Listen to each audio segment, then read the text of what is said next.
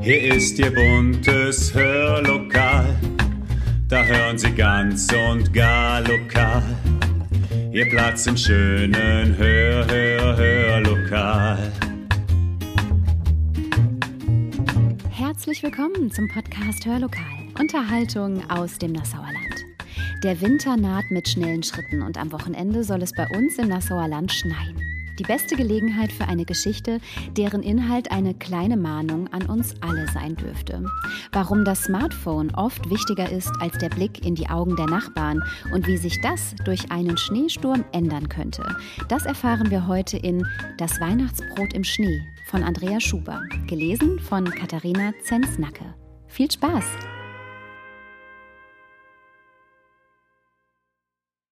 Das Weihnachtsbrot im Schnee von Andrea Schuber. Kaltenbeuren war ein kleines Dorf. Es lag zwischen Wiesen und Feldern weit ab von größeren Städten. Früher gab es hier viele Bauernhöfe. Die Bauern kannten einander, trafen sich häufig, um sich auszutauschen oder feierten zusammen.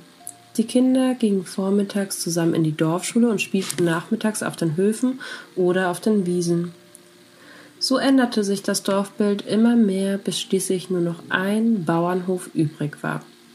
Als die Kinder größer wurden, verließen viele von ihnen Kaltenbeuren, um anderswo eine Ausbildung zu machen und zu arbeiten. Als sie selber dann eigene Kinder hatten, kamen viele von ihnen zurück und bauten die Bauernhöfe um. Ältere Höfe wurden abgerissen und neue Häuser gebaut. Die neuen Häuser waren natürlich viel moderner und schöner als die alten Bauernhöfe. Meist wurden die Gärten eingezäunt und jede Familie hatte vor ihrem Haus ihren eigenen Spielplatz. Die Dorfschule wurde ebenfalls geschlossen. Die Kinder wurden meist mit dem Auto in die Schule gefahren, in die Stadt, wo auch die Eltern arbeiteten. Sie kannten einander kaum, weil sie meist erst spät nachmittags nach Hause kamen und sich dann oftmals ihre eigenen Schulfreunde mitbrachten. Meistens spielten die Kinder im eigenen Garten, aber manchmal, wenn es ihnen zu langweilig wurde, lockte es sie zum Bauernhof vom Bauern Lenard. Der Bauer Lenard und seine Frau hatten keine Kinder, aber viele Tiere. So schauten die Kinder gerne schon mal durch das Tor oder kletterten auf die Mauer, um zu sehen, was auf dem Bauernhof passierte. In den Ställen gab es Kühe und Schweine, auf dem Hof liefen einige Katzen herum und es gab einen eingezäunten Hühnerstall. Auch Britta und Hans waren neugierig und schauten sich die Tiere von außen an. Dann kamen drei Jungen vorbei. Britta und Hans kannten sie nicht, aber hatten die drei schon öfter gesehen. Die Jungen gingen auf die beiden zu und lachten laut. Na, ihr Wickelkinder, habt ihr noch nie ein Huhn gesehen? Britta war erschrocken so dumm angesprochen zu werden und wusste nicht, was sie sagen sollte. Der Lenard sperrt euch in den Stall, wenn er euch hier sieht, sagte der Junge weiter. Der spinnt nämlich. Also macht, dass ihr hier wegkommt. Schnell liefen die beiden wieder nach Hause. Beim Abendbrot erzählte Britta und Hans ihren Eltern, was ihnen beim Lenardhof passiert ist.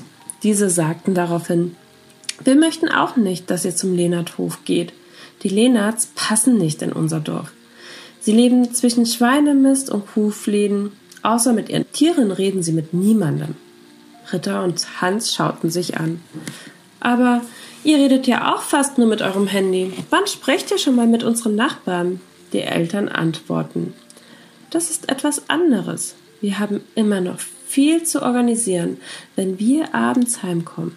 Tagsüber haben wir dazu bei der Arbeit keine Zeit. Schließlich wollen wir nicht eines Tages wieder Ställe ausmisten.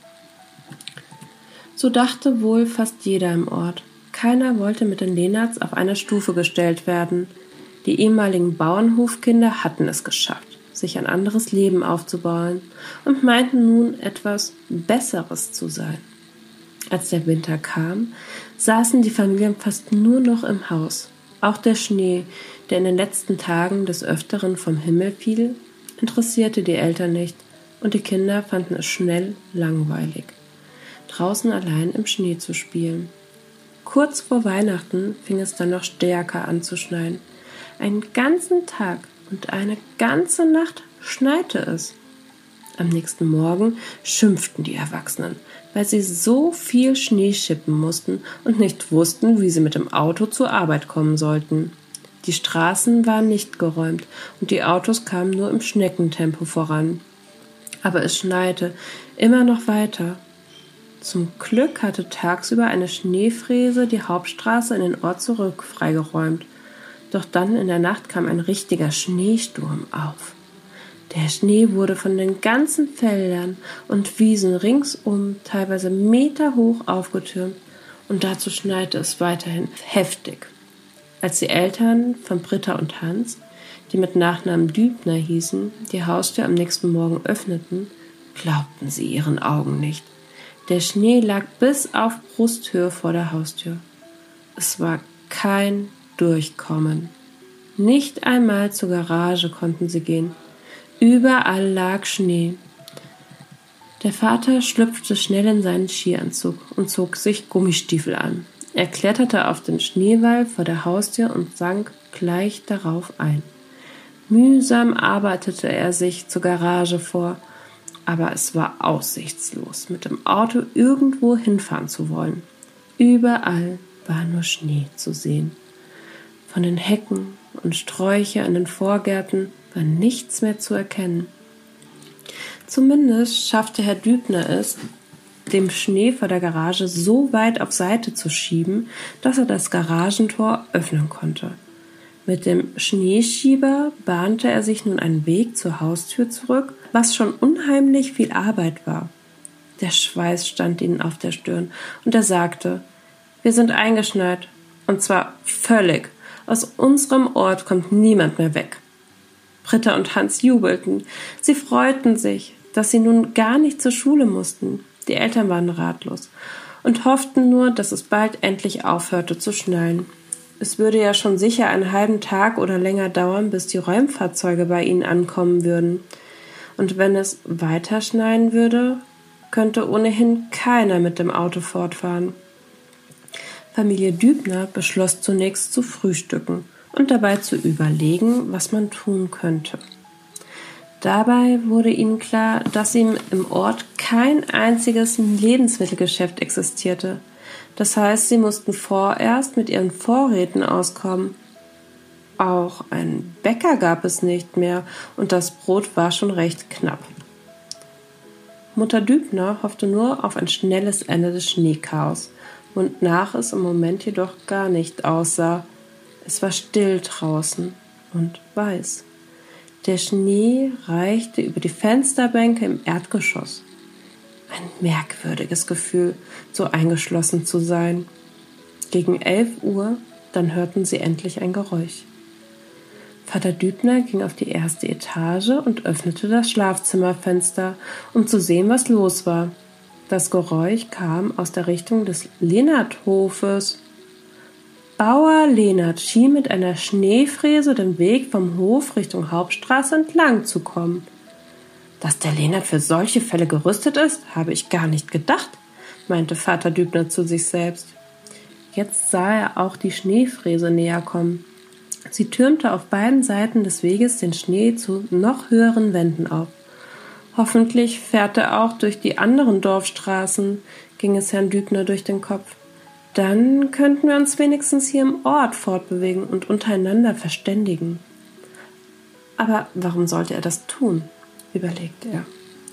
Schließlich haben alle Bewohner ihn ziemlich ausgegrenzt und keiner wollte etwas mit ihm zu tun haben. Milch und Eier kauften sie lieber im Supermarkt als beim Bauern, und wenn er mit dem Traktor vorbeifuhr, drehten sich die Leute absichtlich weg. Herr Dübner war gespannt, was Bauer Lehnert machen würde. Kurz vor der Hauptstraße bog er tatsächlich in die Ringstraße von Kaltenbeuren ein und befreite auch diese von den Schneemassen. Dann fuhr er zurück zu seinem Hof. Herr Hübner rannte ins Wohnzimmer hinunter und sagte Lasst uns rausgehen und einen Weg zur Straße freimachen. Der Bauer Lehnert hat die Straßen geräumt, Britta, Hans, Mutter und Vater, alle packten mit an und nach einer Stunde war der Weg geräumt und die Schneemauern an der Seite immens gewachsen. Auch die Nachbarn rechts und links nutzten die Chance, sich zu befreien. Herr Dübner meinte zu ihnen, Ich weiß nicht, ob ein anderer das getan hätte. Wir waren zum Lennart so ablehnend, seitdem wir uns hier mit unserer Familie niedergelassen haben. Die anderen Nachbarn fanden das nicht so aufsehenserregend. Sicher hofft er, dass wir jetzt zu ihm kommen und seine Hofprodukte kaufen. Das hat er doch bestimmt mit Berechnung getan, meinte Frau Schulz von gegenüber. Herr Hübner schüttelte nur mit dem Kopf und ging wieder zu seiner Familie zurück. Kommt, sagt er. Wir gehen zum Lehnert und bedanken uns. Wir sollten ihm sagen, dass wir uns über seine Straßenräume freuen. Und vielleicht können wir wirklich mal fragen, ob er Milch und Eier hat. Sicher wird er im Moment auch nichts los und wir können gut etwas zu essen gebrauchen. Britta, Hans und die Eltern gingen also zum Lehnert-Hof. Bauer Lehnert war damit beschäftigt, den Schnee von seinem Hof in der Umgebung zu verteilen. Er wunderte sich, Familie Dübner hier zu sehen. Als die Familie sich bei ihm bedankte, wurde er gar ein bisschen rot im Gesicht. Er verkaufte ihnen gerne Milch und Eier und meinte, der Wagen von der Molkerei kommt bei diesem Wetter sicher nicht hier durch. Wir können die Milch nicht alle selber verarbeiten. Familie Hübner nahm gleich noch einen Kanister voll mit. Dann werden wir nun besonders viel Milch trinken, meinten sie. Übrigens, meinte Frau Lehnert, die gerade aus dem Haus kam, wir haben säckeweise Mehl in der Scheune stehen. Ich könnte Brot backen für Sie und auch für die anderen Dorfbewohner, weil im Moment kommt ja niemand hier weg.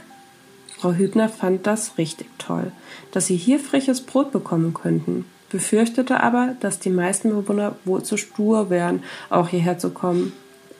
Da würde mancher lieber versuchen, mit seinem Konservenvorrat über den Tag zu kommen, als Hilfe von den Lehnerts anzunehmen. Danke, sagte sie. Für uns gerne. Wir je werden jeden zweiten Tag bei Ihnen Brot kaufen. Damit können Sie rechnen. Familie Hübner war froh. Mit Hilfe des Bauern Lehnert würden sie nicht in einen Versorgungsengpass kommen, zumindest was das Essen betraf. In den nächsten Tagen schneite es immer noch. Der Schneefall war zwar nicht mehr so stark, aber es gab viel Sturm, der den Schnee überall hinwehte. Die Straße in die nächste Stadt wurde einmal am Tag einspurig geräumt, doch kaum einer traute sich fort. Der Nachbar auf der rechten Seite war gestern mit dem Auto in die Stadt gefahren, musste dann jedoch dort übernachten, weil abends alles wieder verschneit und verweht war. Die Menschen von Kaltenbeuren organisierten einen Transporter, der vom nächsten Lebensmittelgeschäft frische Ware anlieferte. Dieser fuhr einmal am Tag hinter dem Räumdienst her und verteilte die Lebensmittel an die Bewohner. Dann jedoch, zwei Tage vor Heiligabend, änderte sich die Wetterlage. Die Temperaturen stiegen über 0 Grad und alle hofften, dass nun vor Weihnachten das Tauwetter einsetzte. Am Nachmittag regnete es sogar. Doch dann, zwei Stunden später, kam ganz plötzlich ein Kälteeinbruch. Das Wetter über dem Schnee gefror in Windeseile. Alle Straßen waren mit einem Mal spiegelglatt und nun konnte wirklich niemand mehr etwas ausrichten. Die Temperaturen sanken auf 10 Grad unter Null und Salzstreuen hätte auch nichts mehr gebracht. Die meisten Bewohner hatten ihre Einkäufe für die Weihnachtstage noch nicht erledigt.